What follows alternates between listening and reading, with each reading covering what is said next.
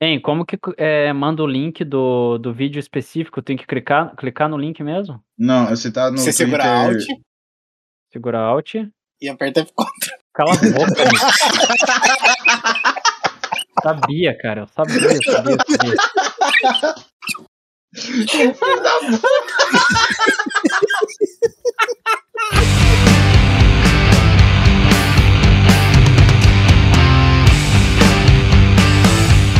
É isso mesmo, senhoras e senhores. Estamos começando mais um episódio do Lore Trash. Hoje com gravação extremamente atrasada e me fudendo.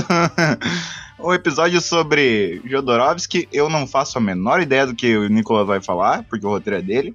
Mas antes de mais nada, eu sou Alisson Seco e junto comigo está o Nicolas, o homem das mil vozes. con flores. Mi tristeza con colores. En ogni prova do resto della musiquilla. Não é mesmo, Preto? É isso aí. Direto da terra de Paola Brat. Nossa. Não é, não é mesmo, Ricardo? Sobre essa música do Nicolas, só tem uma coisa pra dizer. Sou te louvo de volta Vou não é mesmo? né? Chegou a bugar. Não é mesmo, Marina? É verdade, com certeza. Eu acho que tá, tá certíssimo e é isso aí. É, hoje estamos gravando um dia antes do que eu teria que lançar o episódio. Não sei se eu vou conseguir lançar amanhã, né?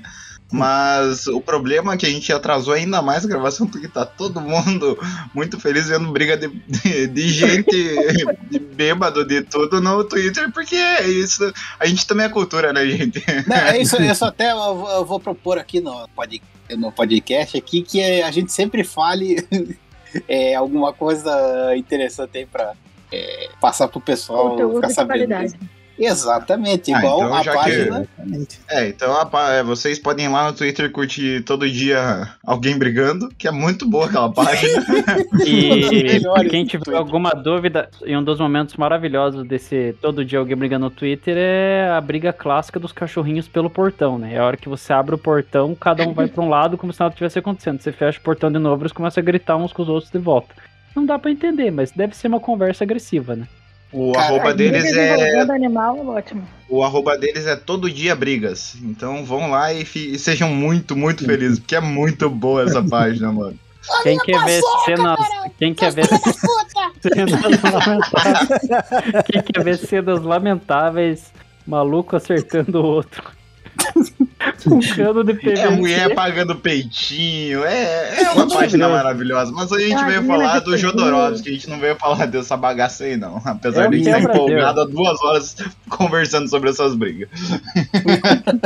Tem até briga no McDonald's, pra quem não sabe, mas pode continuar. É, só dá gordão lutando. É. Mas, sem mais delongas, vamos começar o episódio aí, porque o roteiro é do Nicolas e a gente já sabe que legal. Desconfie de tudo. Não duvide de nada.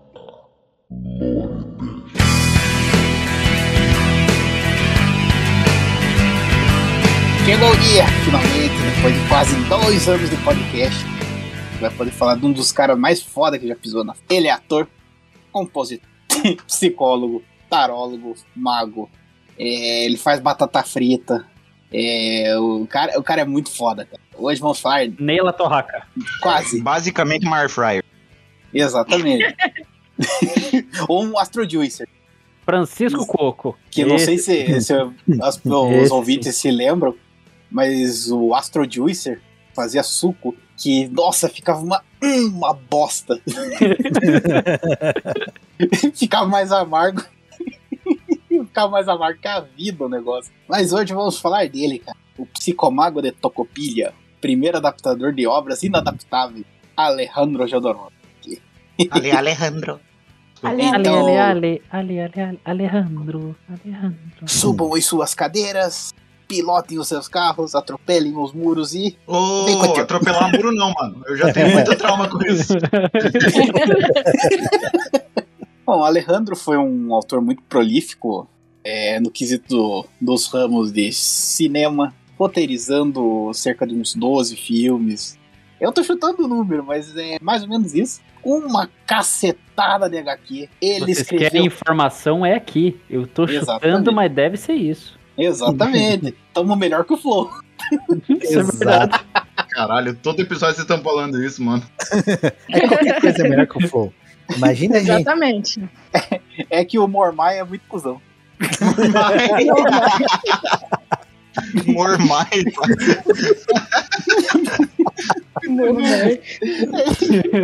Podia Não. ser Bogan, mas, pô, vai Mormai que faz bicicleta também. Só pra confirmar, o Brasil teve 49 é, óbitos no Brasil de Covid-19 e já podemos dizer que ultrapassou o Vasco na tabela do Brasileirão da Série B.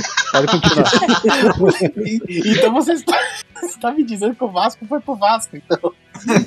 É, é, acabou de ultrapassar o Vasco da Gama. Ó, nosso estagiário eu não sei se é vascaíno, mas eu vou falar com o Soneca que vocês estão zoando aí os bagulho do Rio de Janeiro. Mas o Vasco não tem como defender, né? Não, se o cara defende que o Vasco foi pro Vasco, o cara vai pro É o Vasco. trem-bala da colina carregando R15 nem um flasco. Beleza, vai, continua. É, ele também foi um escritor muito prolífico, escrevendo uma cacetada de livro. Que assim, o- o Jodorowsky é uma criatura muito singular, porque ele é uma mistura de coach quântico com tarólogo, com essas porra toda, só que ele escreve com propriedade. tá ligado? Tipo, ele tem a ver com os estudos e sobre o que, que cada símbolo significa, essas paradas. Mas é aquela coisa, né? Sem tomar dinheiro das pessoas. Ah, então, então ele não é um. um É, é bom- verdade, não. Ele não tem um culto propriamente dito. Ele não tem um culto? É, né, bom, nessa parte do culto eu acho que ele tem que, né? O Vegeta vai Não, chegar não. nessa parte. Só fiz uma pergunta. Cara, é muito bizarro, porque eles até chamam um dos vários títulos que o Alejandro Jodorowsky tem, é o de Psicomago, que é, é um título que deram pra ele porque tipo, o cara é, manja pra caralho essas fitas de sim, simbolismo, esoterismo, essas fitas de magia e tal, só que o cara é formado em psicologia. Então, é, é uma fita doida. Pênis, exatamente.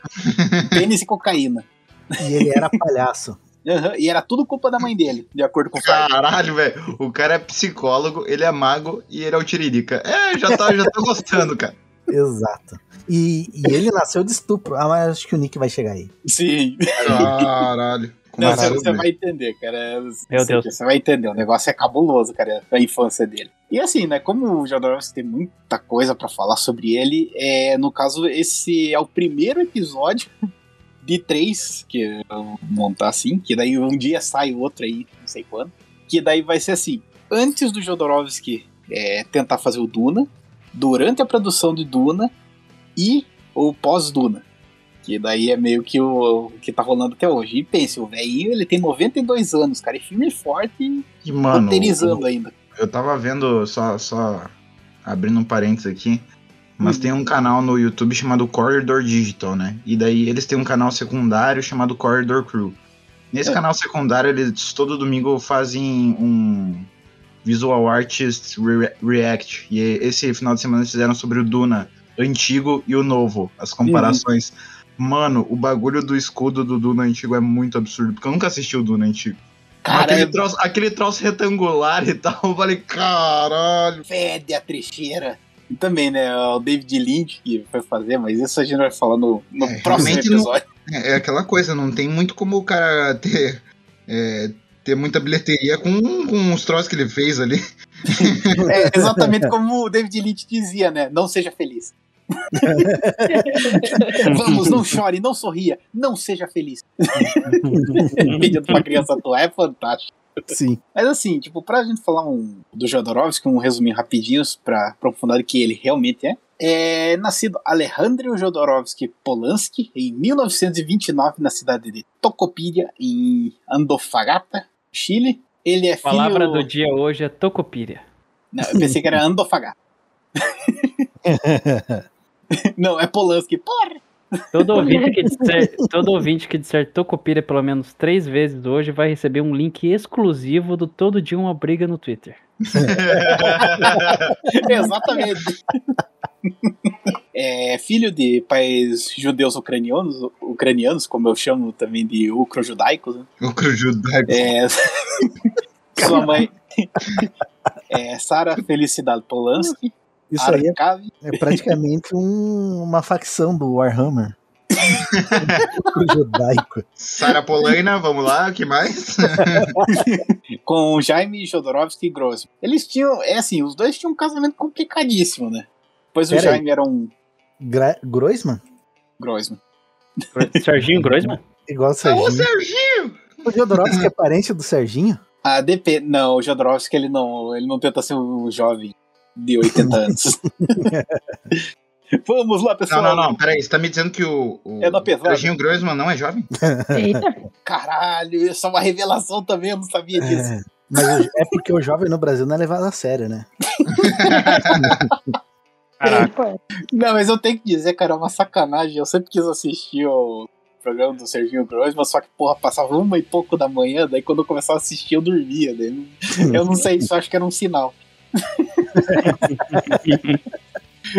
Mas enfim. Os dois, tipo, tinham um casamento complicadíssimo, né? Porque o Jaime era um homem violento, que, tipo, de acordo com o próprio Jodorowsky, ele falou que, tipo, o pai dele achava que a, a Sarah, né, que é a esposa, ele tava traindo ele com um cliente que tinha na loja lá e tal. Que eles tinham uma lojinha lá. E, pra punir a esposa, ele chegou, deu uma surra nela e estuprou, né?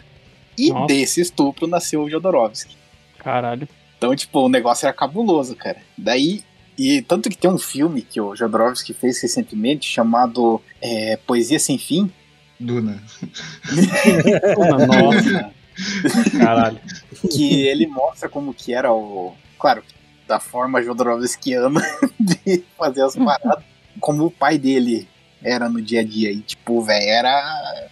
Era o osso. E, tipo, nessa data, em 1929, pra quem não sabe também, é, na década de 20, em 1900. E, na década de 20, de 1900, olha isso. Já se tudo aí, ó. ó. Ó, Dislexia, meu querido. é, Carlos Ibanez del Campo, presidente do Chile na época, estava governando até com um país é, econômico focado principalmente na melhora da estrutura do Chile. Né, Na época e tal que tava rolando. Só que como o Chile não tava com nenhum embargo econômico, pegou um dinheiro externo, né? Foi feito aplicações de investimento externo. Só que assim, o plano era ah, ter essa dívida, vai pagando com os anos, porque, né? Tipo, vai crescer a parada e tal, e vai, vai dar boa, né? Só que assim, em 1929, vocês estão ligados o que acontece, né? É justamente o ano Um que eu já pequeno crash aí, né? Ah, não, 1929, pessoal, pra quem não tá ciente, cara, é um dos anos aí em que o Brasil, ele terminou a segunda fase da construção da estrada transamazônica. Acho que não, mas tudo bem. É aquele. O pessoal não pode saber. Que liga o nada a lugar nenhum. Pessoal da Amazonas, um abraço. E daí, tipo, 1929 rolou a queda da Bolsa de Valores, né? Parque e tal. E assim como o mundo todo, o Chile tomou sinistramente na olhota, na olhota, né? Tarrasqueta, como diria meu pai. Sempre tem que terminar em olhota. Que dizer, né? tu gosta, né? Tu gosta. Mulher, escuta aqui. É tipo investir pra Não, não, dentro. não. De- deixa a putaria de vocês dois longe do episódio, por favor. Tem que investir pra dentro. tipo, o produto interno do, do Chile desvalorizou vertiginosamente. O negócio foi. É, Como taxa é? De- Desvalorizou o quê? o quê? Vest- Vertiginosamente. Vestiginosamente. Ok. É de vestigem, que daí vai ser oleosa Vertiginosamente. E mente, que vem de é, psique, tá ligado? Pensamento. É uma palavra que eu acabei de inventar, do cu. Ok, ok. Eu aceito isso. É que ele eu aceito isso porque a explicação não fez sentido nenhum, mas fez ao mesmo tempo. E, tipo, a taxa de desemprego do, do Chile ficou altíssima e tal. E pra vocês terem noção, os principais, os dois principais commodities do país na época, que era o salitre e o cobre, despencou tanto de valor que ele se tornou economicamente inviável para exportação, coisa assim. Então a dívida foi subindo, foi toda, toda aquela fita que a gente tá vivendo hoje em dia, assim, no Brasil, tá ligado? Digo, que acontece quando um país começa a perder é, investimentos, essas paradas assim, né? E Chama credibilidade, Nick. Credibilidade. Isso. credibilidade. Meu Deus. ABC. Mas- ABC. Toda criança tem direito de ler e aprender. Eu só gostaria de dar uma ressalva aqui, porque, cara, falando, é, nesse momento que o Ricardo puxa o Pelé, do nada, das, como que é, Entende? dos, das fronteiras sinistras do limbo, Do movimento mobile brasileiro, que foi muito importante pra cultura. e aquela vez que o Pelé pegou um pouco do cabelo e pediu pra fazer diamante, Ah, ele eu lembro um disso. diamante pra Ah, mãe dele, ah, tanta gente passando fome. Ele, Ah. é verdade, entende? ah, não pagou nem a pensão da filha dele. Paga a pensão, Pelé. Pensando vira diamante, só vira piada pro só o Gregory. A O propósito, Gregory, Gregory ele é branco. Gregory, pague pensão. Exatamente, paga a pensão dos seus 27 filhos. Os 27 que a gente conhece. Exatamente. Mas, tipo, ali, eu, pra piorar tudo ainda, em mil- entre 1930 e 1932, que rolou, né, o período da Grande Depressão, que o Chile tava. tipo, ele conseguiu ir mais fundo ainda, porque o presidente ibanês renunciou ao cargo e vazou do, do Chile, tá ligado? Tipo, eu não. Não quero saber dessa marimba, então eu tô indo embora, tá ok? E, cara, deixou uma crise política cabulosa no país e, tipo, porra, o... a, gente, a gente como é. Todos somos américo-latinos. América. Cara, hoje tá perfeito. É, eu estou gostando de criar termos, cara. E Tá no interessante. fim, acabou criando uma confusão generalizada e o maluco deu com o jacaré na cabeça do outro. Continue. Exato. você, vê, você vê como tá tudo pensado. Que tem contexto É. pra tudo, meu parceiro. E, tipo, como a gente é latino, né? Tipo, você tá ligado que o, o, a- a- o sul aqui, a- a- toda a América Latina tem essa fita de qualquer merda já é uma, uma brecha pra um golpe militar, tá ligado? E o Chile, porra, por um bom tempo, entrou, né, os governos de totalitários, foi troca de presidente, e é engraçado que tanto que rolou por por 12 dias uma república socialista no Chile. e Durou muito, hein? é Só pra ele- contar um fato interessante até, e realmente é real isso. O Brasil, ele trocou o presidente da Argentina 47 vezes. Só pra deixar isso aí claro por que que os argentinos odeiam a gente. Mas a gente literalmente trocou o presidente da Argentina 47 vezes. Só queria dizer isso, pode continuar. Acho justo, depois de alguns anos o Maradona tava cheirando pau no, na- no pau de traveco, né? tá tirando o pau do pau do trabalho. tava cheirando pau de mulheres. Não sei qual que é a ligação disso, mas acredito que deva ter. Mas tudo bem. Perspicaz, perspicaz, perspicaz. Pega a visão. Mas, é, mas daí você vê, por que, que eu puxei tudo essa fita? né? Porque, cara, quando o Jodorowsky ele era uma criança, eu ia falar um fidalgo, isso não faria sentido nenhum. era um rapazote. É, eles tiveram que se mudar do- da cidade de Tocopilha pra Santiago, porque além das fitas econômicas da, da família dele, foram pra fita, por causa das recessões e tal. E o pai do Jodorowsky se, assim, eu não sei se isso é verdade, porque eu tentei procurar sobre a vida da- dele quando mais novo. Só que se a parte do filme do Poesia Sem Fim e o. Eu não me lembro o nome do outro, mas é um. São dois filmes que né, um deles conta a infância e o outro é a adolescência dele. De que o pai dele não gostava do Ibanês e tentou matar ela. o, o, o Ibanês, só que não conseguiu porque ficou com pena do cara. Mas enfim. Daí eles se mudaram pra Santiago Ou de bola. e ali, tipo, meio que o. Não, peraí, peraí, peraí.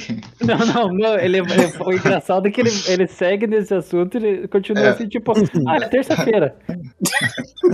O pai, dele não, go- o, o pai dele não gostava do Iberê, do Manual do Mundo, é isso mesmo? Exatamente. Maldito Iberê, só porque tá tentando construir submarinos. Eles tinham que fazer aquelas montagens que eles faziam do Iberê, tipo, como extorquir dinheiro de criança no colégio, tá ligado? E colocar o Iberê, é, como construir um narco submarino. Ai, Uma pena esses memes não terem durado tanto. Mas era fantástico.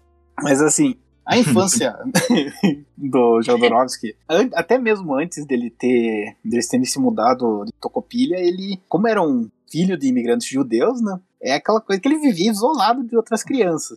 Um hebreuzinho. Exatamente. Tipo, ele não. Ele sempre ficou né, sozinho, distante da criançada e tal. E a mãe dele levava ele muito no.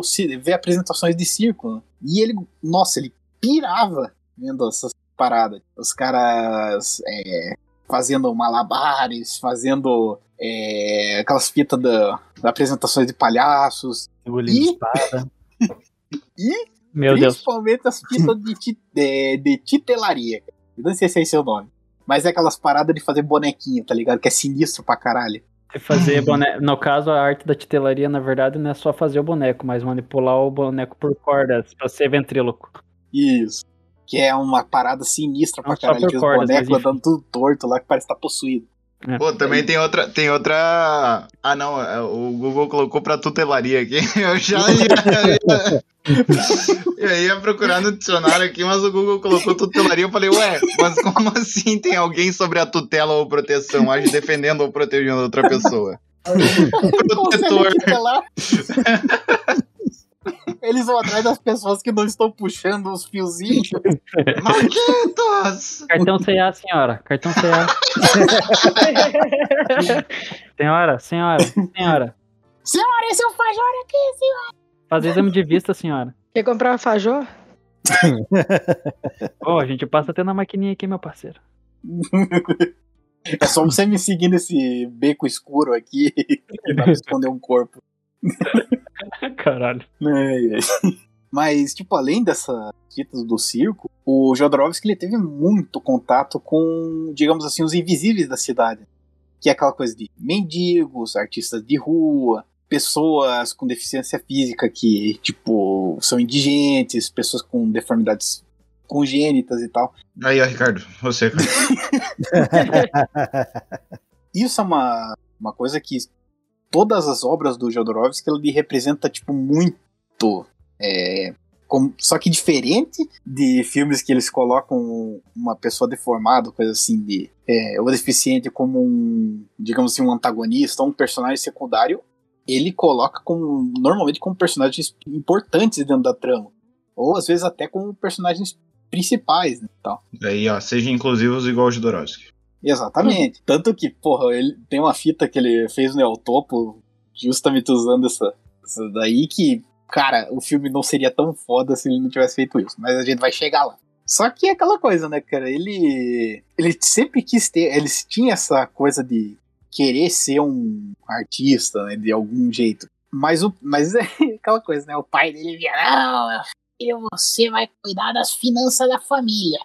Você vai ser advogado da família aqui, ó, pra cuidar dos negócios do pai. É que Só ser que- advogado é importante, né, cara? O- você sai da faculdade e já, já pode ser chamado de doutor. Exatamente. É aquele, não, eu fiz só seis meses de faculdade, então já pode ser doutor. Naquela época, sim, com certeza. E tanto que, tipo, essa é uma fita que o Jodorowsky, o Jodorowsky odiava Ser doutor. trabalhar nessa- nessas paradas de- da família dele ali, nos negócios de família. Tanto que é uma coisa também que a gente vê bastante nos filmes dele, até mesmo coisa que ele fala, como ele odeia o conceito de dinheiro. Apesar de que é aquela coisa, né? O mundo não gira, é, não gira sem ele, mas enfim. Hum. Que isso daí é uma fita que no episódio futuro eu vou falar sobre isso. Mas esse daqui é só uma, uma pequena ressalva. E ali, tipo, por 1939 e tal, o Jodorowsky ele, é, já estava frequentando uma universidade e tal. Sim, o rapaz era muito precoce. E ele já estava praticando algumas de suas grandes paixões, né? Como, por exemplo, ser palhaço de circo e de ser titeleiro. Sim, ele já fazia aquele show bizarro de bonequinho de fio, tá ligado? Ele já tava De fazendo tutelaria, então tá bom. Conselho titelar, cara. É, bem por aí. E também nessa época ele começou a fazer umas performances de, performances de mímica e ele até fundou um grupo de teatro no Chile. Só que nessa época ele já começou a colocar umas fitas de uns conceitos que dele vai acompanhar para para sempre na vida dele, como por exemplo, colocar o misticismo, símbolos de tarô, é, essas paradas, digamos assim, essas paradas que jovem místico gosta, mas não entende. tá ligado? Nossa, jovem místico foi de doer agora. A propósito, eu odeio os jovens místicos. É, não, Tomem só, sol de- no períneo. Tomem Só- sol no períneo. Só de pensar em Jovem Místico já me dá azia, já, velho. Que é aquela coisa. Ai, meu conceito de touro não está fazendo muito bem, então por isso É porque eu você não não estou teu mindset. conseguindo cagar hoje. Aquela coisa, a pessoa não come nada, Isso. Come só bosta. Daí vai e pesa- tomar Come só bosta, caralho. Daí vai tomar sol no períneo. Exatamente. Tomem só no períneo, mudem seu mindset, acordem às 5 horas da manhã e vão saudar o sol, seus ingratos. Tinha que estar o Solé e aqui. alfastoras. Tomem sol no agora. enquanto eles dormem. É, invocou, invocou o Douglas agora. Mas, tipo, quando o Jodorowsky ele completou os 18 anos de idade dele, tipo, o Chile era pequeno demais pra ambição artística que ele tinha. E É o Chile é o pênis da América do Sul, né? Então. O Chile ainda é que pequeno demais. Eu sempre pensei no Chile como uma botinha. Tá bom. O Macri. Eu não, eu Uma não vou, não vou discordar muito. Sempre pensei no Chile como um lugar que tem bastante lugar pra vala. Sempre pensei no Chile como refúgio pra nazista. Ah, não, isso aí é. a- Não, isso é Argentina. América, Rio Grande do América. Latina É inteira. a América Latina inteira, na verdade. Aqui devia se chamar Nazistó. Então, o Jodorowsky pegou as malinhas dele e partiu pra Paris. E nessa época, tipo, ele foi pra lá e ficou amigo de um, de um grande mímico. É, essas paradas assim, que era o Marcel Marceau. Eu falei errado o nome dele, mas foda-se, mas é, é o Marcel, é o Marcel Marcel. Marcel Marceau. Isso. Que, tipo, o cara era um puta mímico que tinha lá. Ele. Ele ensinou muita coisa pro Jodorowsky, que é principalmente a expressão corporal durante uma apresentação. E isso também é uma outra fita que o Jodorowsky puxa muito do, do que ele aprendeu e colocou pros filmes dele, pras obras dele, que é a coisa do, desse movimento, dessa coisa do teatro, da mímica mesmo, de tentar explicar alguma coisa sem às vezes sem palavras, apenas com gestos. Eu tô bem doido, cara. Ô, gente, eu tô orgulhoso que- de vocês que vocês não falaram que o movimento é sexy. Eu tô muito Eu orgulhoso de vocês. quase. Fa... Ah, tá. Pô, vocês não. Me segurei eu- tanto pra não falar. se eu erguer essas petecas, vocês têm que bater. eu, tava, eu tava tão orgulhoso, velho. Para quem não sabe o que é um mímico, mímico é uma entidade cósmica extremamente onipotente que consegue colocar você dentro de uma caixa invisível e te prende lá e vai embora. É, basicamente ele é um- um- uma das criações do, do Lovecraft no Cthulhu Mythos. É isso aí. Era o que o Michael Jackson fazia no Neverland. Rusbé. E ele também é uma forma e ele é uma forma de tortura horrível na Coreia do Sul também. Na Sul. atrasada pra gravação, Ana. Melhor, a melhor pessoa desse podcast E a mais humilde, né? A mais humilde, com certeza. A mais linda, com certeza. Ah, Claro, a pessoa, a pessoa mais Ai, linda e maravilhosa desse podcast chegou, né? Então. Não, eu preciso, eu preciso respirar que eu tava. Que eu tava numa festa de aniversário com Ah. gente rica, então. Fuck like a young man. That's illegal. Era só a chance de tacar fogo no, no restaurante. Des- Destruir a burguesia. What is going first? Your spirit or your body? Mas continue, Nick. Então, tipo, pouco tempo depois que ele pegou esses macetes com o Marcel Marceau é, sobre mímica, ele estudou mais também fita de teatro na, é, em Paris e tal. Ele se sentiu seguro pra fazer o primeiro filme dele, que se chamava é, La Gravette. é engraçado. fala porque sobre uma gravata. Vamos lá. É troço bizarro. É, é, é. Le Gravette. Na verdade, é uma tradução, na tradução livre é que quando dois homens se amam, nada nesse mundo pode impedir o amor deles. Exatamente. Isso que significa La. Tá bom. Eu não vou falar nada porque, bem, o Nicolas é discípulo do Shinko, então.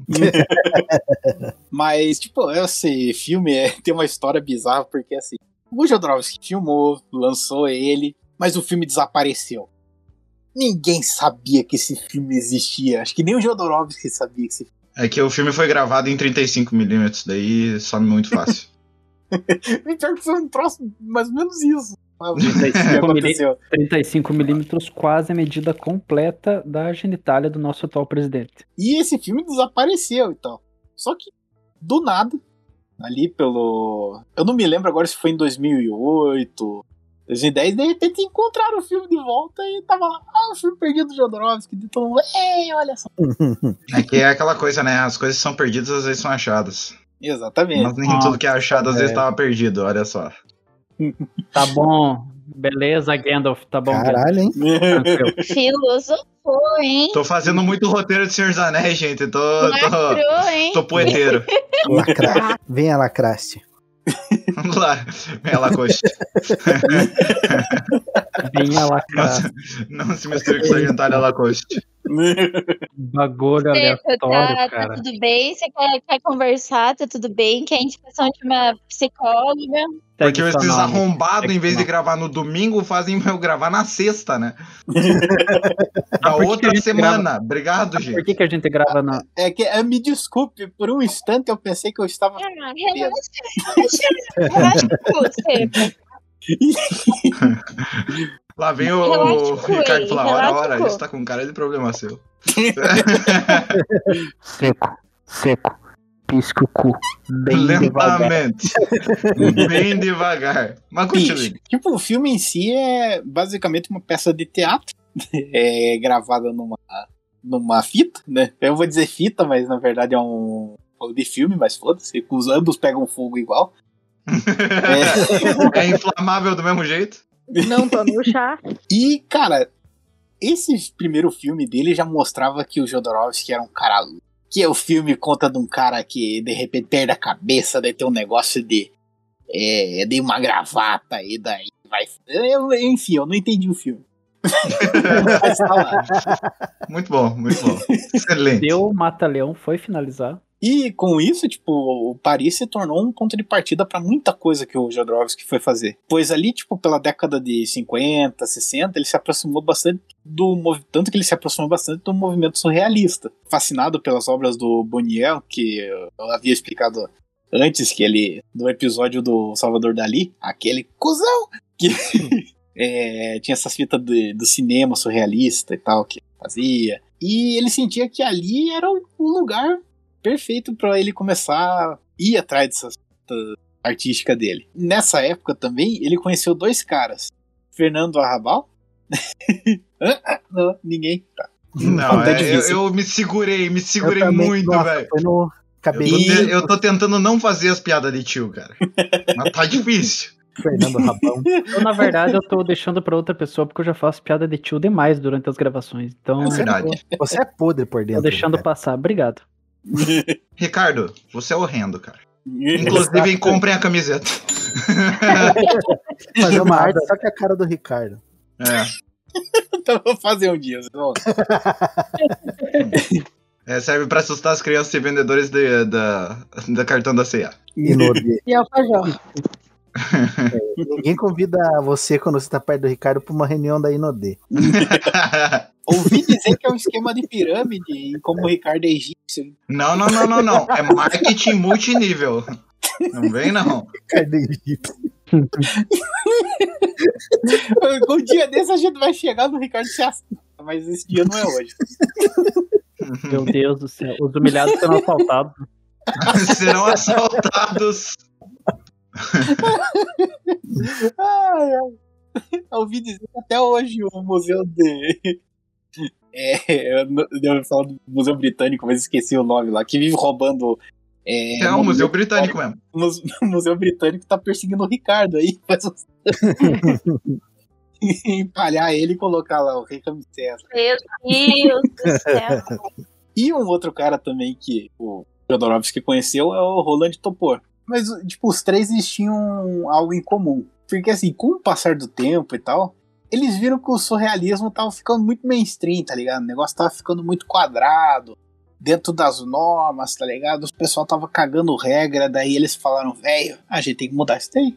Vou tacar o peru. Tem que tacar o peru, tá ligado? E Eu eles vou- pegaram de inspiração um filme, é, uns filmes do Buñuel e do Anthony Artaud. Não, pera aí. Eles pegaram os filmes do Daniel e do João Paulo, como, como que é? Buñuel. Bonier. Ah, tá. Eu escutei Bonier. Daniel, falei, ué, que Daniel, mano. Entrou alguém nessa história, eu não prestei atenção. Amor com cheiro de shampoo. É, mas aí. Apesar de que esse é do Christian Ralph, mas a música combina. E o Anthony Arthur, com o seu é, com o teatro de crueldades que ele tinha feito, e fundaram um movimento Panic. Ele é, na verdade, é Panic, eu sei lá, é o movimento Pânico. Monumento foda-se. É. que é em, gran- em honra ao grande deus Pan. Daí você me pergunta, porra, Nick, o que, que foi o movimento Pânico? Bem, né, pra eu explicar, a ideia é assim: era os caras pegarem ó, teatro, filme, é, todas essas paradas assim de apresentação performática e tal, e tinha que ser chocante, subversiva e perversa. O Tipo a mente era... do Ricardo. Exatamente. Entendi. E, cara, era, a ideia era promover o caos, a desordem dentro do meio artístico e, porra, fazer. o negócio era louco. Nosso intuito aqui é tirar o- a criança do seio da família e colocar na teta da maldade. Exatamente. Hermes e Renato. E, tipo, era para as pessoas terem aversão e fascínio dentro dessas obras e tal. Pra que, pô, toda aquela coisa que deu início ao, ao movimento surrealista, que era para ser uma parada meio lúdica, meio coisa de sonhos e tal, que havia se perdido. né? Então era para ser um negócio cru mesmo, um negócio quase ritualístico na- nas obras. E dentro desse movimento que o Jodorowsky ajudou a criar, ele foi muito prolífico no teatro e é, com o, o movimento Pânico em funcionamento ainda, porque um pouco uns tempos depois eles os três, tipo, chega um momento eles falam, não, pessoal, chega, já deu.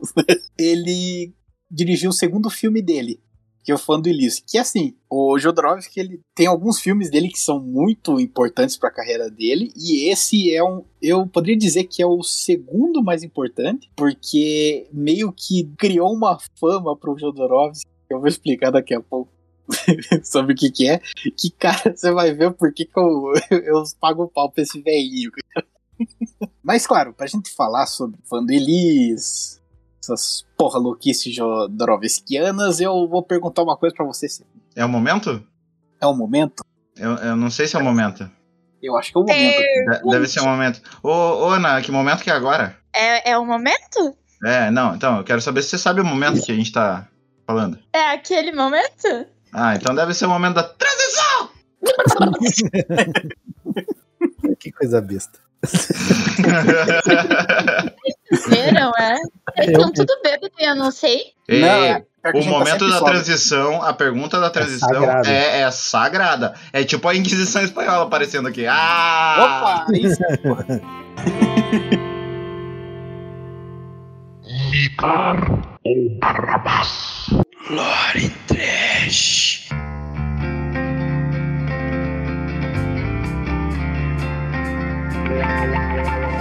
Um fato curioso, antes de falarmos sobre o filme Falando Liz e tal, que ele foi o primeiro filme que azedou a relação do Jodorowsky com o governo mexicano. Por quê?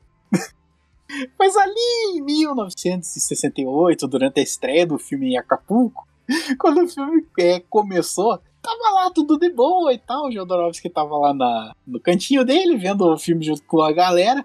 E do nada, do nada, uma galera ficou puta e começou a destruir o cinema. Coisa de botar fogo no cinema e tudo, cara. Esses black blocs comunistas.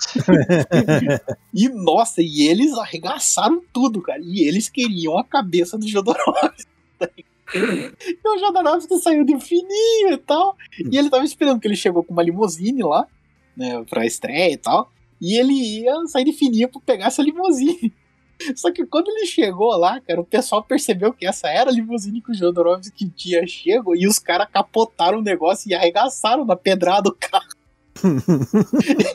Eu realmente não sei como é que o Jodorowsky saiu vivo do, do cinema aquela noite. Só que. e o pior, cara, na semana seguinte, durante todas as sessões do filme, as bilheterias esgotaram. Só que sempre dava briga dentro do cinema. Aí, ó. E aquela naquela conta época, infelizmente, não tinha Twitter pra gente colocar na página todo dia. Viu só? Está tudo conectado. Ah, eu tô apaixonado de novo por essa página, não adianta.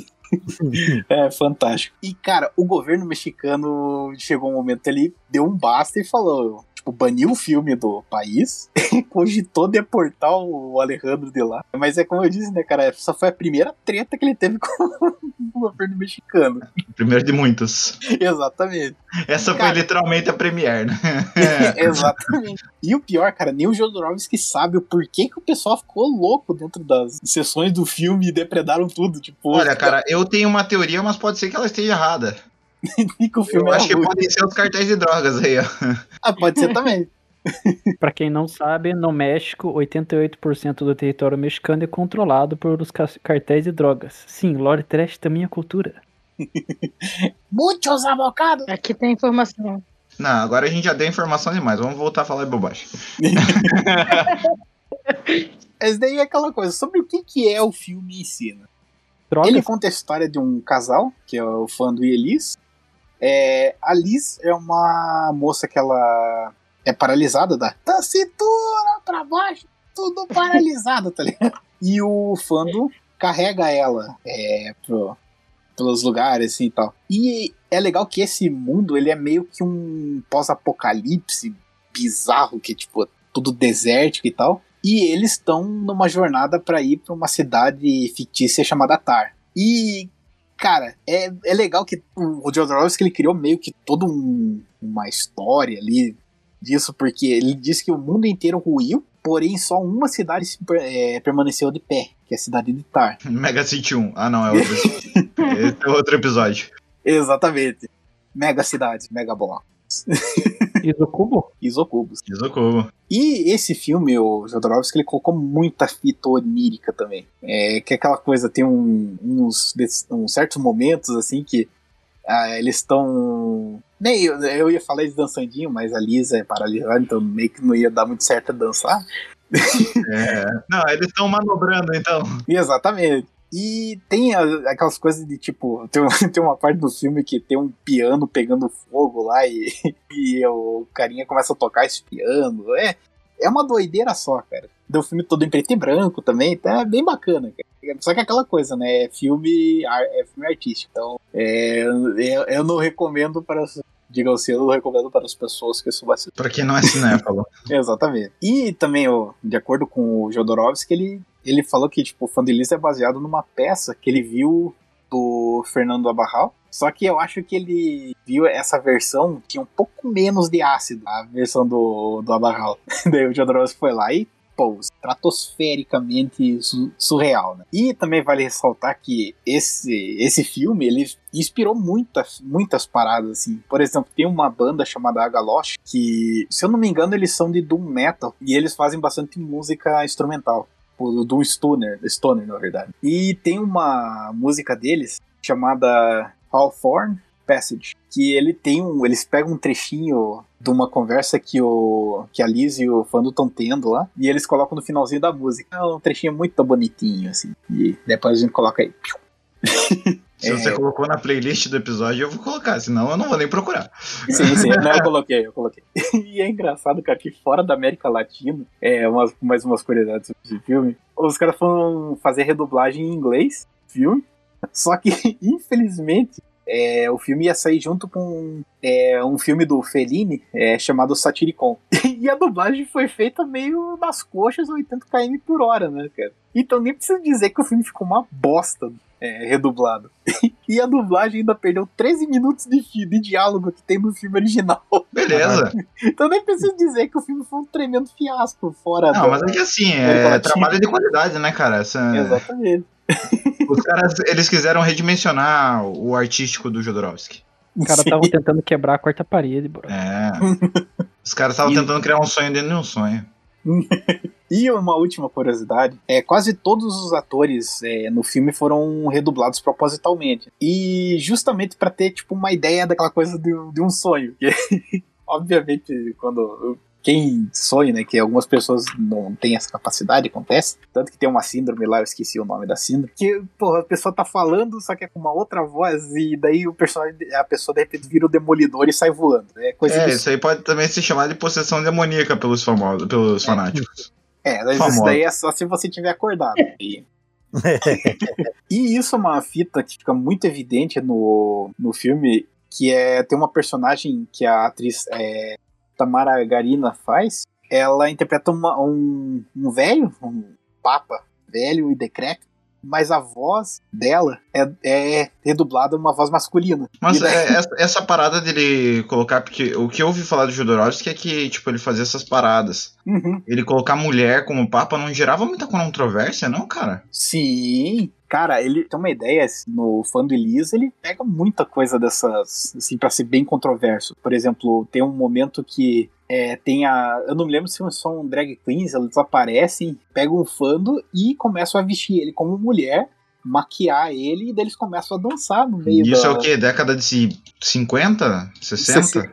50, 60. A década de 60 já tava começando a liberar um pouco mais, mas 50 ainda era bem sinistro. Sim. E ele, nossa, o Jodorowsky, ele é, nessa parte ele era muito subversivo. Porque é aquela coisa, cara. E ele, personagens, por mais, digamos assim, é fora do padrão, digamos, da família tradicional brasileira, que mama no sigilo, ele, Alô, Paulo Sempre- Guedes. ele sempre Caralho. dá um protagonismo maior. Imagina pra que eu eles. É. pro presidente, não flasco. Pô, todo E- episódio, Ricardo. Todo dia. Todo dia. Pô, logo hoje, É. mano. Pô, 10 anos, velho. Meu Nossa, Deus. bicho, já faz 10 anos. né? É, E assim, esse é, Fã de Elise foi um, um baita empurrão inicial pro Jodorowsky começar a criar novos filmes e tal. Mas ele queria, é, assim como o ET Bilu, angariar mais conhecimento. Busquem eu conhecimento. não tava preparado pra essa piada. E daí, como o Jodorowsky ele gostava muito dessa coisa do esoterismo e coisa da religiões e misticismo asiático, parada assim, ele se tornou discípulo de Eiji Ta- Takada. E assim, o Takada ele foi um, um monge é, shintoísta que, pô, ele foi importantíssimo na época. Eu não procurei mais sobre ele, mas eu tô ligado que, tipo, o cara tem toda uma história lá e tal. Era cada tacada, rapaz. Meu cara. Eixo. Eixo. Demorou, né? Demorou pro Ricardo se manifestar de maneira verdadeira nesse episódio. Não, Ah. demorou pro Ricardo ser xenófobo. xenofóbico, né? xenófobo. A nossa. gente fala um monte de absurdo, mas o primeiro que o Ricardo fala, a gente desce a madeira, né? Caraca. Toma, toma, toma, toma. que ele gosta. Não, eu não gosto da madeira, não. Você que gosta da madeira, sou safado. Nossa. O editor falou que é pra parar com isso, hein? É, para com isso, mano. Continua aí, Nick. E assim, o, o Mestre Takada, ele, ele foi um baita de um mentor espiritual pro Jodorowsky. E ele introduziu ele essa coisa do misticismo é, oriental, né? que isso vai se tornar muito presente das obras, tanto no cinema quanto nas obras literárias dele. E assim, agora que o Jodorowsky pegou experiência no cinema, ele já sabia coordenar a galerinha pra correr pros lados certos, botar fogo em, Em cinema. e ele não morrer no, no processo. Então, assim, era a hora do Jodorowsky criar o magnum opus dele. né? Que, assim, esse não é o filme mais porra louca do Jodorowsky. E muito menos o mais simbólico. Mas a influência que esse filme teve, cara... Você, você vê isso em muito filme até hoje. E você É, pensa, o, ah, que o filme Jodorowsky, estamos assim, só, só abrindo um parênteses, mas só pelo fato dele ter feito. O Duna não fez sucesso na época, mas assim, Não, ele não. ele não influenciou dirigiu. muita coisa. Pra você ter uma ideia, o Duna ele nem gra- conseguiu gravar. Ou ele É, não, só. a ideia Ele- inicial foi dele, né? No caso. Sim, Então, tipo, o padrão que ele criou, cara, é, é- influenciou muita coisa da década de 80 pra frente, eu acho, né? Uhum. O, o- por exemplo, o George Lucas, os caras falam, ah, ele é um gênio, mas o George Lucas já falou que o gênio mesmo sempre foi o Jodorowsky. sim. Só uma curiosidade até você falar sobre isso. O duelo de sabre de luz que o Obi-Wan tem com o Darth Vader, o George Lucas pegou é, como inspiração uma parte do treinamento do Paul Atreides no filme do Duna que ele estava fazendo. Todos aqueles movimentos que ele faz é, eram os movimentos que o Paul ia fazer na cena, cara. É muito foda. Mas assim, E também rolou é, esse duelo de sabre de luz, a gente pode chamar de docking também. Pra quem não conhece o termo, é só pesquisar no Google. É, naves espaciais. Mas assim, não estamos falando de Duna, mas estamos falando de um outro filme que é porra louca caralho. Que é nada mais, nada menos que Elton. Um filme, é um western surreal recheado de misticismo, simbologia, ácido, é a explicação do que, que é uma topeira simbolicamente. E tudo isso, cara, pô, ele colocou aí, acho que é uma hora e meia de filme, só que a viagem é tão forte, tão pesada, que você vai terminar de ver o filme com uma dor de cabeça lazarenta, porque, né, se eu não me engano, era por causa da, da fita lá, ela toda cagada, granulada, daí zoa a visão, mas enfim. E pelas porra louquice do filme. É assim, tipo, pra falar do El Topo, a gente tem que falar de uma das primeiras frases que rola no filme. Tem um, um pistoleiro, ele tá andando com um menino que tá só de, de chapéu, eles estão em cima de um cavalo, e daí eles param num, naquele deserto bizarro assim, e o Jodoró. E o Jodoró. Estou confundindo os personagens, estou louco. E o pistoleiro fala pra esse menino o seguinte: Você já tem sete anos de idade, já é um homem. Enterre seu primeiro brinquedo e a foto de sua mãe. E em seguida, tipo, esse menino enterra ele um ursinho de pelúcia e, uma, e a foto da mãe dele e eles vazam de lá. Caralho. Eu que você ia falar. Falou pro menino, eu sou seu pai. Não, mas é, isso ele já era.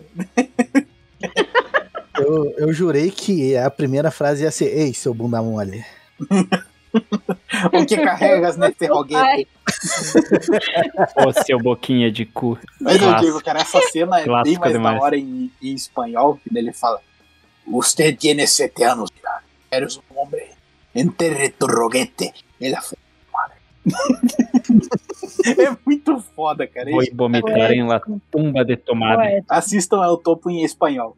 E assim, tipo, essa é a primeira fala do filme e em seguida vem uma explicação do que que é o El Topo, né? Que El Topo é a topeira é, em espanhol, né? Que, que daí ele fala que a topeira é uma criatura que cava a terra em busca do sol, mas quando o encontra, ao olhar fixamente pro sol, ela fica cega, né? Então, tipo, o filme roda tudo em torno disso, tá ligado? Tipo, que assim, hoje, o- sobre o que que é o filme? É um mito, né? O mito da caverna. É, no, no filme a gente segue a trajetória do El Topo, né? Que é o, o pistoleiro. Com o filho dele, eles estão andando num deserto. Eu, eu escrevi deserto místico, mas porra, isso daqui, lendo em voz alta, ficou meio esquisito. é um deserto, um deserto gratiluz. e implacável. é, onde vivem é, bandidos e pessoas perversas de todo tipo. E esse deserto é engraçado porque ele, ele aparenta ser um pós-apocalipse também só que de um outro mundo e tal. E ele meio que dá a impressão de que faz parte do filme do fã de Lis também. É bem, bem da hora, assim, mas isso, claro, obviamente com o Jodorowsky ele não, não disse isso, mas é umas paradas que você meio que percebe, relance. E o filme é dividido em três arcos. O primeiro, quando os dois chegam num vilarejo que foi massacrado por um tirano e o El Topo ele jura buscar vingança, né, sobre aquela, todas aquelas pessoas que foram massacradas daquele vilarejo. O segundo ato que o El Topo ele se declara o maior pistoleiro do mundo, então ele se autodenomina Deus. Só que para que ele se torne em si o, o, digamos assim, o maior pistoleiro do mundo, ele tem que enfrentar é, outros quatro mestres é, pistoleiros e tal. E daí vai rolando o filme. E daí tal, aparece o Clint Eastwood do nada. É Cry Macho. Ei, amigo, o que disse? Cry macho. Cry Macho gostoso e peludo. Pior de tudo que provavelmente é esse o título que ele queria pro filme.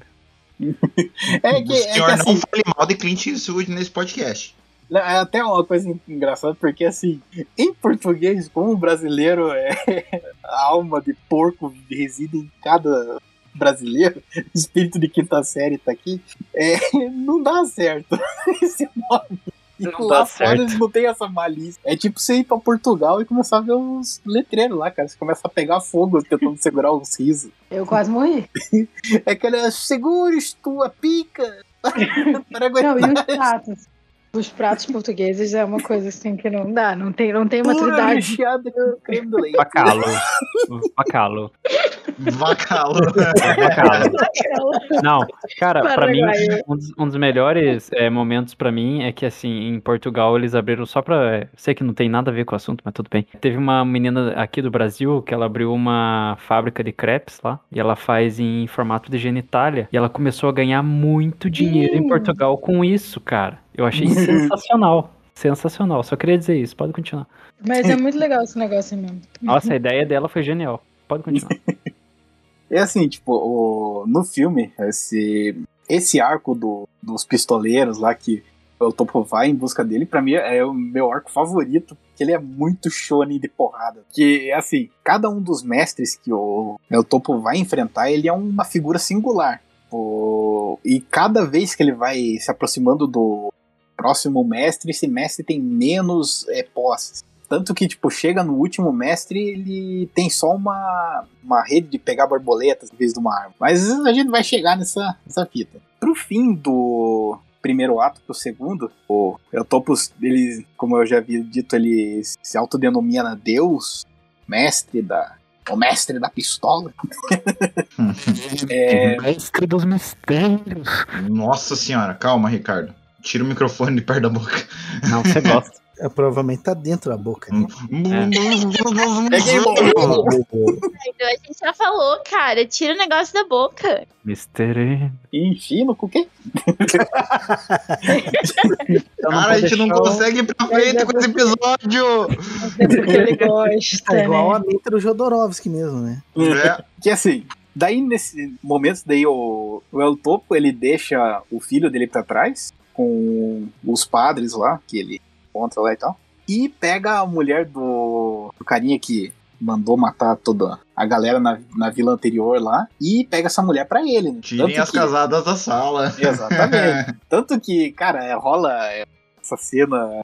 Que assim, ó, a cena que rola lá de, coisa, dizem que é uma das, das poucas cenas de sexo explícito que rola num filme sério e tal. E é engraçado que o Jodorowsky chegou pra, pra atriz e falou: ó, rolar uma cena aqui que o meu personagem ele vai, ele vai pra, personagem, e porque, tipo, o, o pistoleiro, por mais que ele tenha ido vingar a, a vila lá, ele é um tremendo filho da puta. Tipo, esse, esse meio do filme, assim, ele é um cuzão.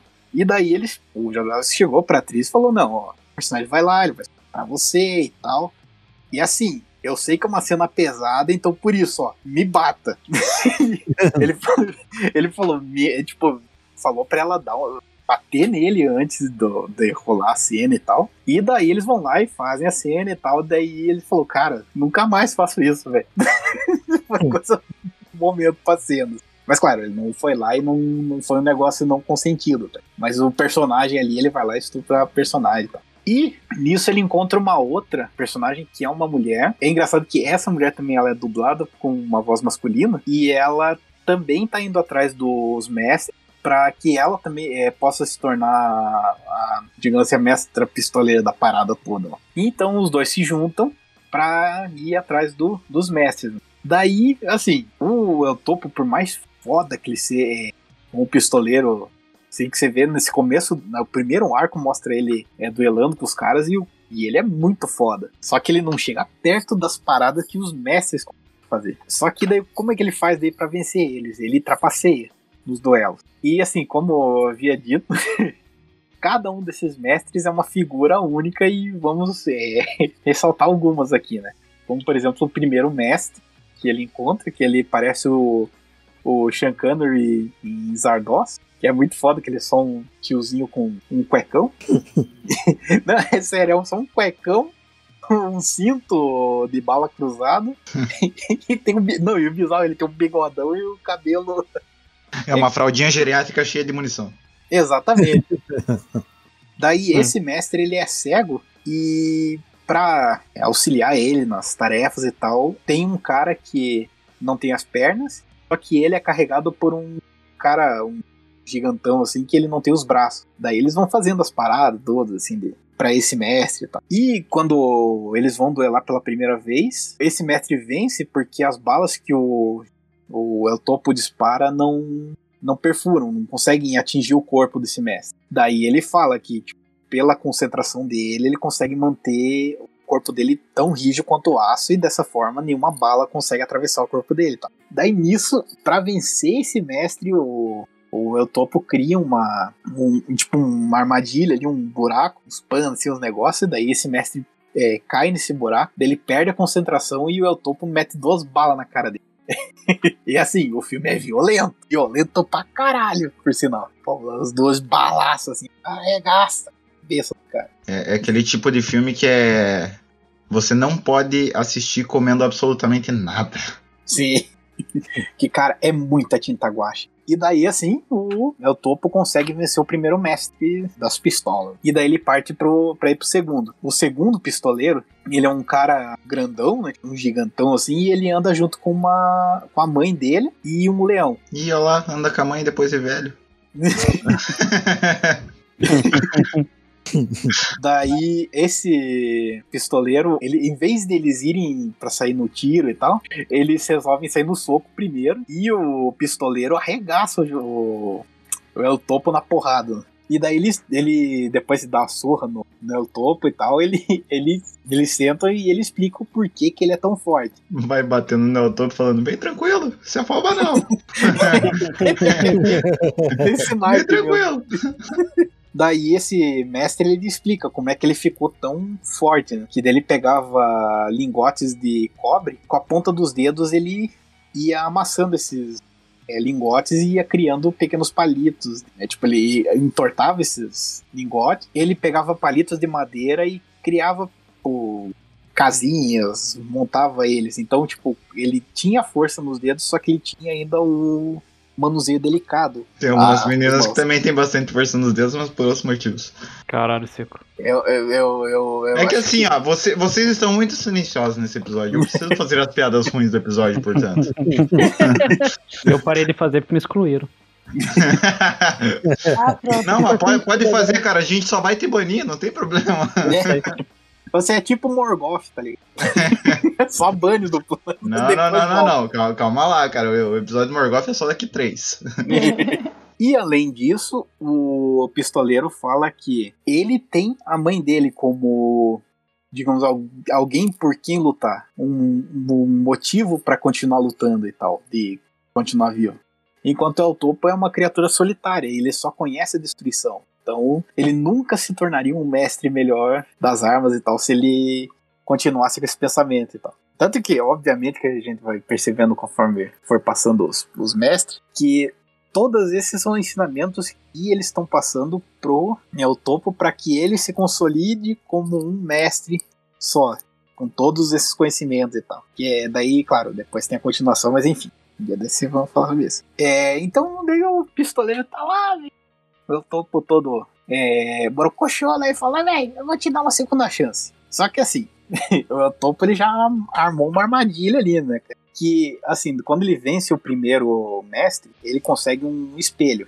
E daí ele pega esse espelho e esconde na, na areia. E quando a mãe do, do pistoleiro tá indo levar o revólver pro topo, ela acaba pisando nesse espelho e o caco de vidro entra no pé dela e tal. E o mestre vai correr em auxílio dela. Só que daí nisso ele já, é, é, como ele, digamos, perdeu o foco do duelo, o El Topo vai lá e mete dois tiros na nuca do mestre e tal. Daí, tipo, como o El Topo sai vitorioso da, da parada, ele deixa o corpo do mestre pra trás e a mãe dele chorando pelo filho, né? Então, pô, o negócio é bem tenso. É que assim, nada é tão eficiente quanto uma bala na nuca, né? Exatamente.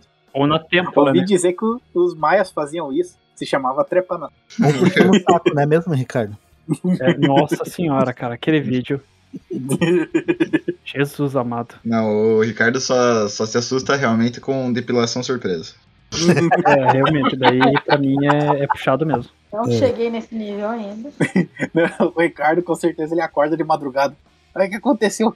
Ufa, ainda bem, é um demônio aqui dentro do quarto. pra quem não entendeu a piada, é só ir lá assistir camisa. escutar A Vida é uma Putaria. E depois Compra vocês a compram a camisa. camisa e escuta. Exatamente. Primeiro compra a camisa, depois escuta a vida é uma putaria. Aí, ó, já fica a ideia da camisa do Ricardo, fazer ele sendo depilado dormindo. Perfeito. Nem, nem, nem escute que naquele episódio é só queimação mesmo. Né? Vai ser essa camisa aí, preto, vai ser top seller, cara. Se precisar de imagens, me avisem. E a Ana Ascendente. Abrindo um parênteses aqui, fazer uma camisa com a foto do Gregory escrito Você disse polenta. Você disse, nossa, de cara. Bicho, eu, eu, depois, Ah, eu vou depois da história. micropênis também. Meu Deus. Depois, bicho, depois da história da polenta, eu nunca mais consegui comer polenta. Hum, como todo dia, nham, nham. Cara, faz uma era que eu não consigo. Que eu não consigo comer polenta por causa daquele negócio do Eu Greg. Ia lá pra poder Eu não tenho essas frescuras, não. Eu Também, tem esse detalhe. quando Isso que você não assistiu nenhum filme do Jodorowsky, Ricardo. Relaxa. Daí indo pro terceiro mestre, que esse mestre ele tem uma, entre aspas, plantação de coelho, fecha aspas. não é bem plantação, tipo, ele, ele cria os coelhinhos lá. Eu tentei fazer uma piadinha, não deu muito certo. Que, é- que assim, todo mundo sabe que coelho nasce de pé de algodão, né? Mas enfim. Meu Deus. Não, é, vocês não sabiam, cara. Você, você tira os algodão, coloca um, nos tijolos pra prensar, aperta, deixa no sol e nasce coelho. É assim que funciona. A única pessoa que eu conheço que entende bastante de prensado é o Gimme, cara. Não, e é engraçado, cara, que essa parte, assim, é, é- de um lado, ela, é, ela tem todo um ensinamento bacana pro El Topo, né? Porque quando ele chega lá, o mestre pistoleiro, tipo, nem dá muita bola, assim, pro, pro Topo. Ele só fala que os coelhos dele estão morrendo desde que ele chegou lá. Daí eles se sentam, né, e começam a conversar, né? Começam a bater um papinho. E daí eles começam a tocar uma musiquinha, lá, que é, assim, o filme tem muitas flautinhas, é bem da hora. E daí o mestre fala, né, que pra você conhecer o caráter de uma pessoa, você tem que ouvir a música que ele toca, né? E daí ele propõe um desafio ao Topo. A música do Ricardo é assim, ó. Toma, toma, toma, toma. Nossa, cara, isso me lembra do navio, bicho. Por que isso, cara?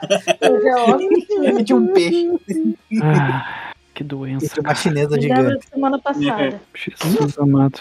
Daí, nesse desafio, tipo, estão dois corvos passando pelo lugar e eles disparam em direção ao- aos corvos. né? A bala que o, o El Topo acerta é, atinge a cabeça da, de um dos corvos, enquanto a do, do mestre pistoleiro acerta o peito do, do corvo. E daí ele fala, né, que... Eu não lembro muito bem o que ele fala, enfim, eu me perdi.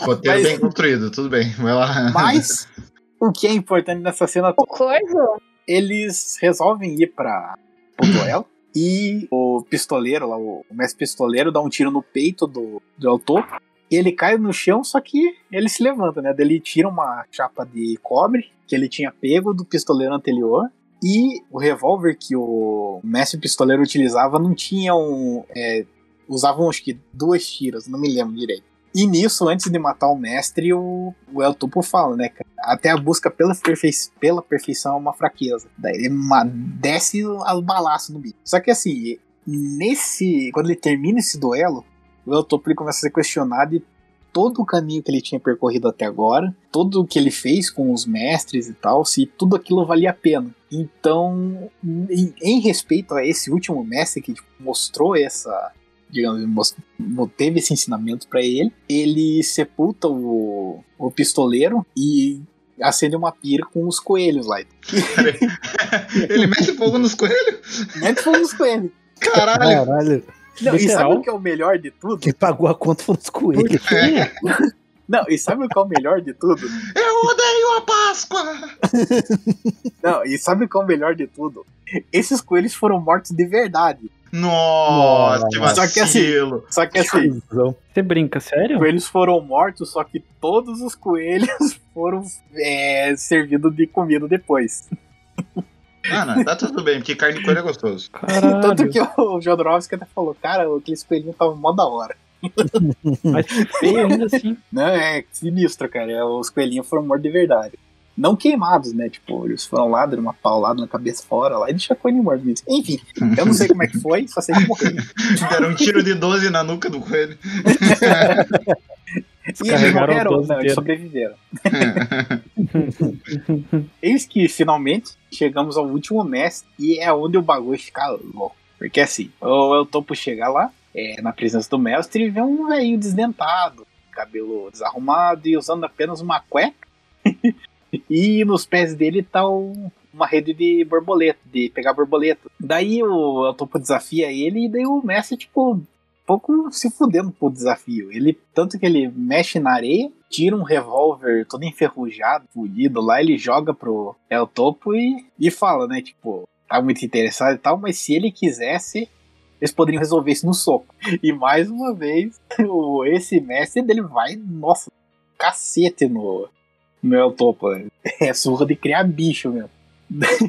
E daí nisso, ao topo, ele. Puta, ele vai lá e pega o revólver e dispara no mestre. Só que o mestre ele pega a redinha de, é, de borboletas dele, pega a bala que dispara e, e volta o tiro pro, pro El Topo. Daí ele. Ele fala, né, pro, pro Topo que se ele quisesse, ele tanto que ele fala, né? Vamos, atire novamente. A próxima bala vai direto no seu coração. Só que deu o Topo pensa, pensa, pensa. Daí ele não atira. E daí fica todo, todo tristão lá. Daí o mestre chega até ele, né? E vê, né, que o Topo tá todo angustiado lá, que perdeu o duelo e tal. E daí ele fala, né, que o El Topo é muito apegado à vida. Ele tem que desape é, desapegar de tudo.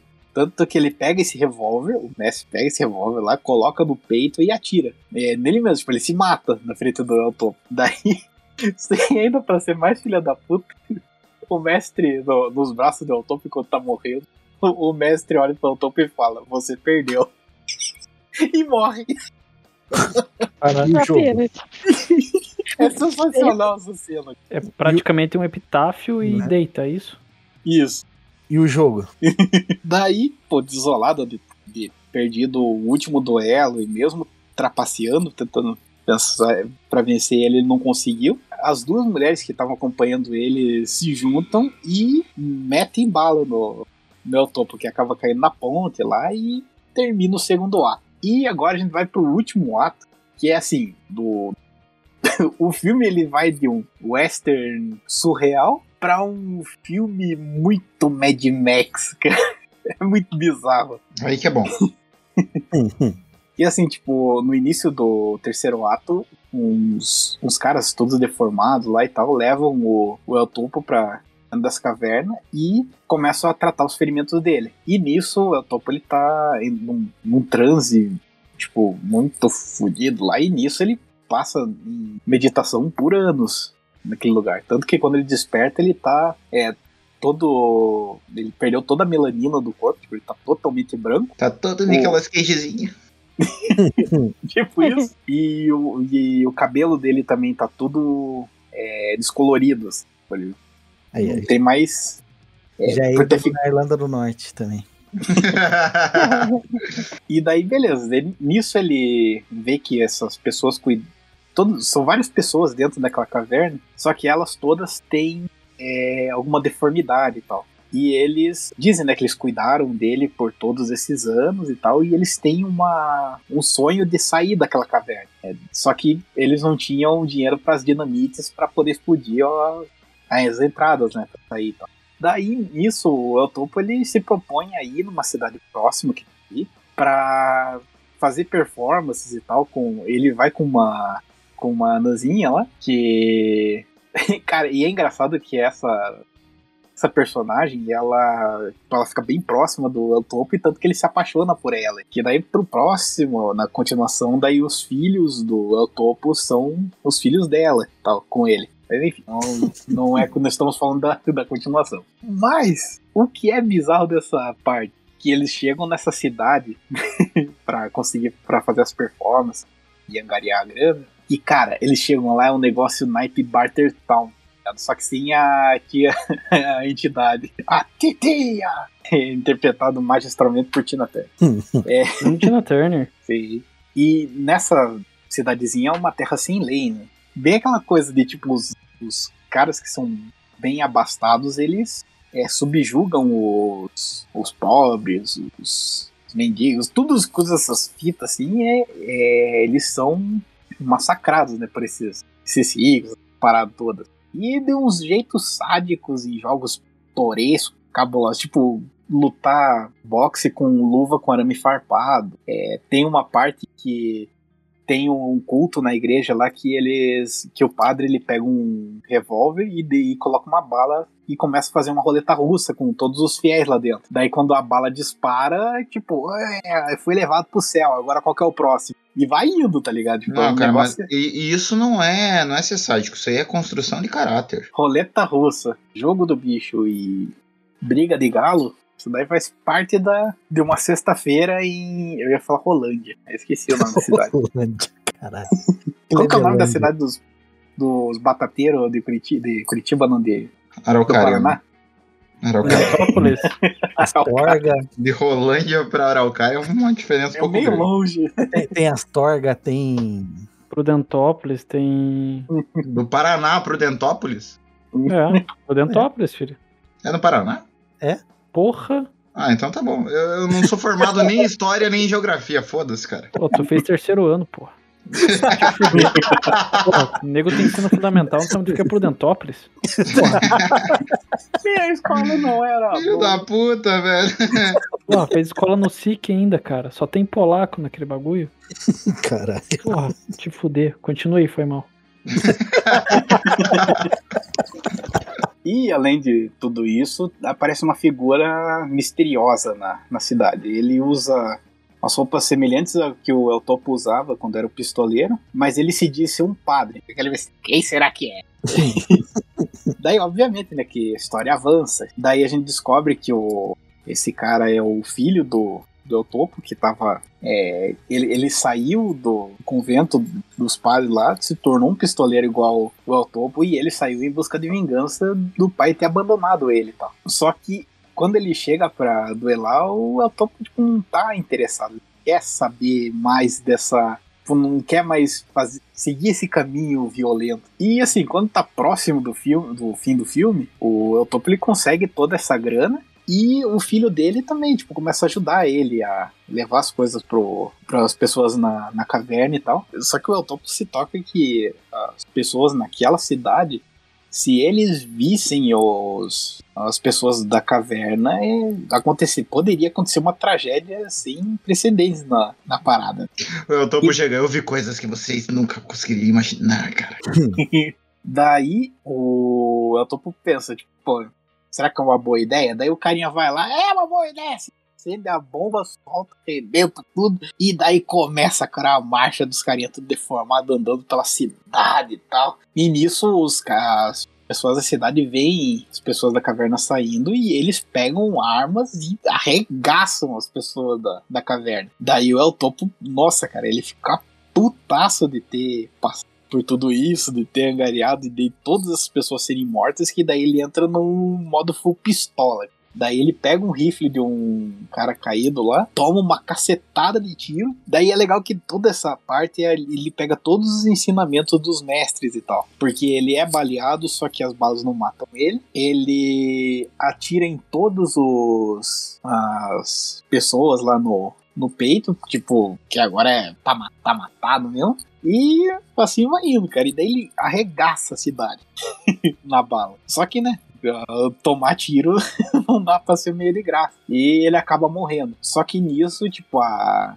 A Nanzinha que tava andando junto com ele lá, ela dá luz a duas crianças. E o filho do El Topo, ele chega, conversa com o pai dele e ele promete que vai proteger os, os três, enquanto eles vão voltam para aquele deserto implacável. E assim termina o filme. Basicamente é um Red Dead Redemption da vida, né? Pois é, Cara. né? Tava pensando. Não, e sabe o que é doido? Red Dead Redemption tem um, muito da, da inspiração. O Stephen King pegou a Torre Negra.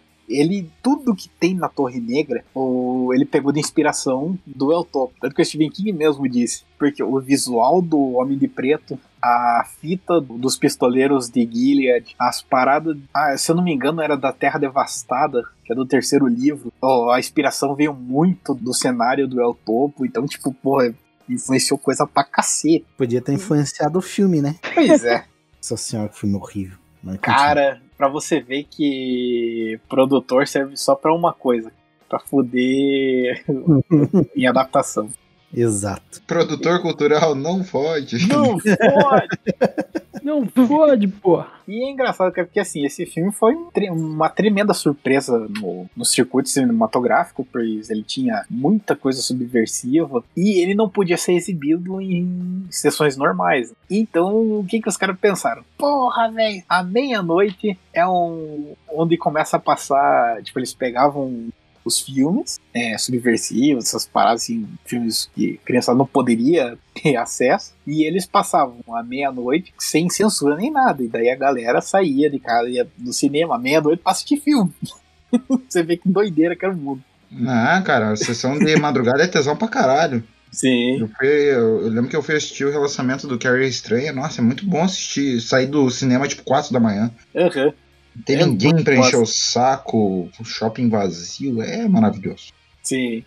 Nossa, pior que cinema, o cinema de manhã é pior que é surreal mesmo quando você consegue na sessão cedo. De manhã não, o pessoal tava tentando ir de madrugada, né? Não, quando eu vi O Senhor dos Anéis, na verdade, foi de madruga o Retorno do Rei.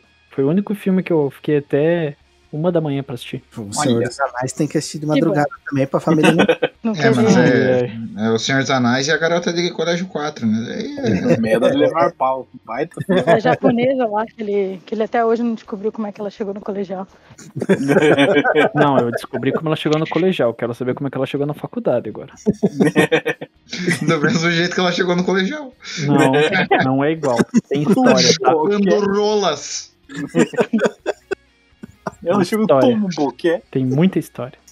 E assim, tipo, com essas, essa ideia da exibição do- dos filmes à meia-noite, que obviamente ficou conhecido né, como os Midnight Movies, que o Jodorowsky ficou muito conhecido, tanto que ele é chamado de o pai dos Midnight Movies.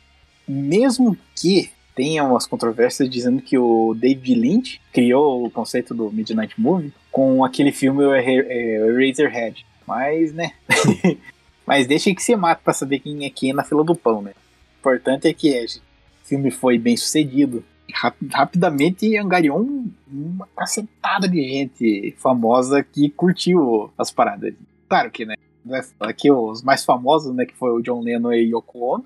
Que, tanto que eles promoveram o filme a rodo. A Jane Fonda e o Jim Morrison também. Tanto que o Jim Morrison tem uma história muito engraçada com o próximo filme.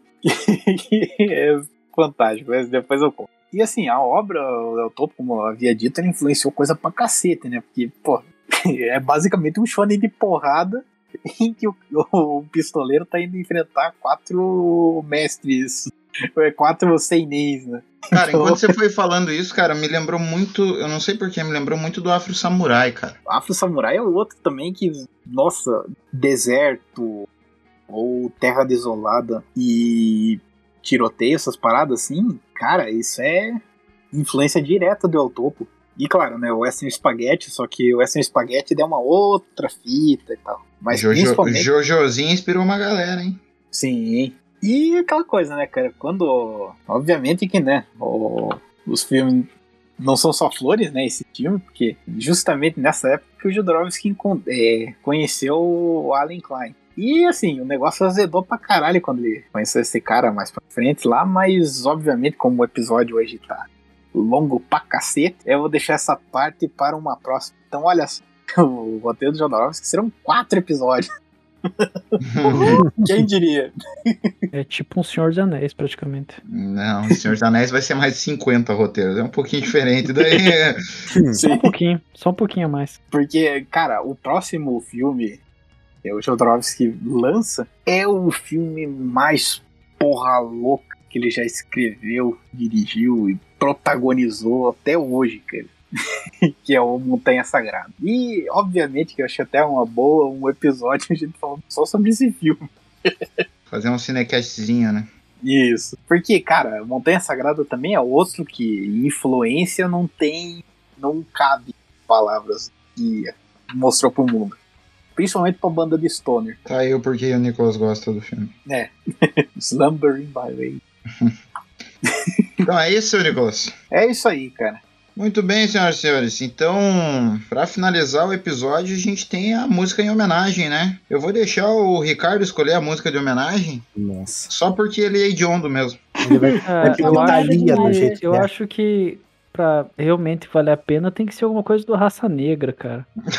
Como tu tinha, não me tinha mandado nada, eu fico com Menina Linda, toda dengosa, Menina Bonita, e tem orquestra antes, né, bicho? Como tem É. orquestra antes, é- ela isso combina daí com faz sentido, faz sentido com o episódio. É. Por causa do Olha. Opa, Que tem um momento lá que o carinha ele toca um pianinho. Daí do nada aparece um cara tocando um trompete lá. É mó doideira. então, eu sou cultura também. Quem diria? Tá, mas eh, vindo do Jodorowsky, ele toca o trompete com a boca? Meu Deus do céu. É, é, isso, isso só tem que reassistir o filme. Pera aí, deixa eu pegar meu telefone e ligar pra polícia rapidinho. Não dá mais. Não, daí não tem mais condição. É aquela coisa que que O que que ele vai dizer pra Alô, alô, delegado, tem uns pau no cu aqui, tá na hora de prender tudo e não soltar. Daí ele chega, não tem nenhum pau no cu aqui. A não ser você! Daí eles entraram o Ricardo. Valeu a pena, Ricardo? Valeu. Até Valeu. porque o Ricardo, é pax turco, né? Exatamente. E a gente descobriu hoje também que ele é meio egípcio. Caralho. O- Caraca, o- bicho. Realmente o, o Ricardo é o homem das mil nacionalidades. Eu né? ganho uma raça a cada dia, cara. Eu ganho uma etnia a cada Sabe, dia. sabe por que ele é egípcio? A mãe dele construiu um império baseado em esquema de pirâmide. Chamado Narquei. Maravilhoso! Caralho, cara. Sensacional! Melhor- A melhor definição pra nacionalidade. Então é isso aí, senhoras e senhores. Fiquem com a raça negra e até semana que vem. Meu Deus. Do nada. Ninguém, absolutamente ninguém. Vamos dar mais uma nacionalidade pro Ricardo. Egípcio. Por quê? Porque a mãe dele construiu um império de Mary Kay. O quê? Tá certo, cara. Esquema de pirâmide. Esquema de tá- pirâmide, pô. Meu Deus do céu. E não foi só a Mary Kay, né? Vamos lá. Tele, tele, tele, telejornal. Eu vou.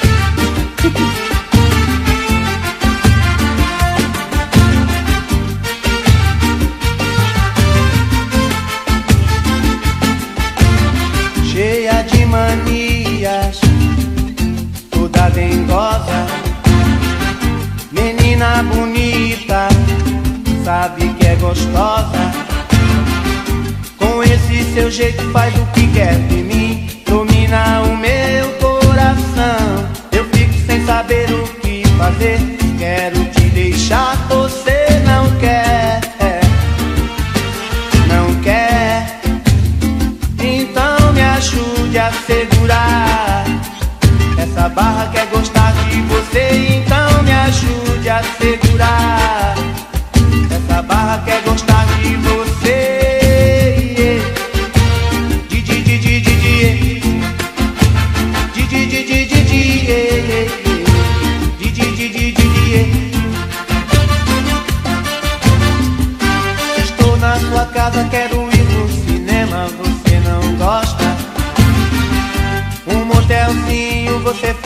porta.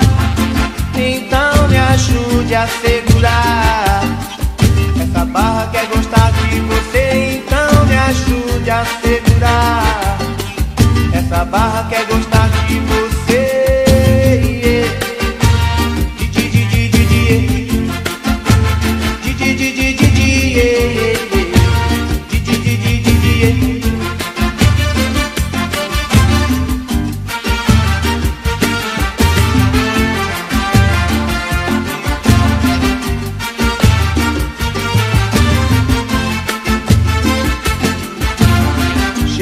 de manias, toda dengosa, menina bonita, sabe que é gostosa.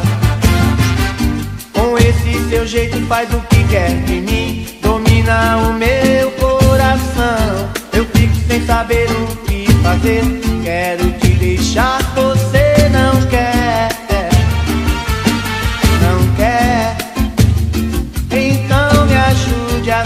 segurar essa barra quer gostar de você, então me ajude a segurar.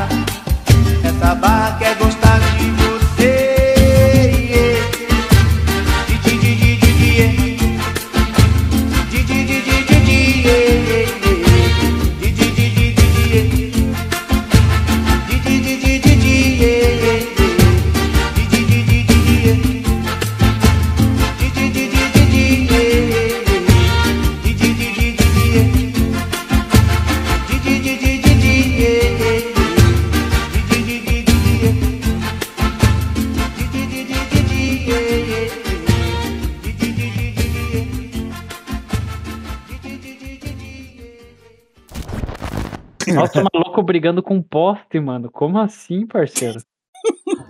O pior é se estivesse brigando com o poste e tivesse perdendo. O que, que você tá fazendo, brother? Por que, que você tá batendo no poste, parceiro? Você vai machucar a mão, irmão.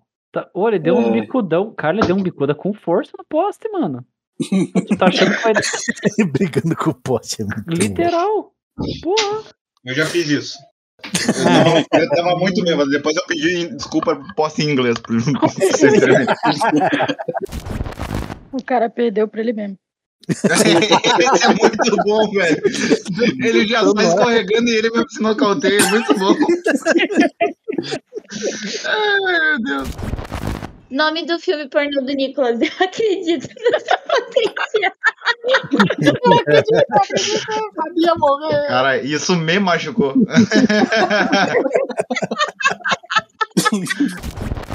É que vocês são tratados bem no seu trabalho? Eu não, até me fazem gravar na sexta pra editar e lançar o episódio no sábado. Olha só, eu não sou tratado bem nessa caralho. É que ele pense no salário gordo. A gente não ganha Compre a camiseta. Vamos lá então.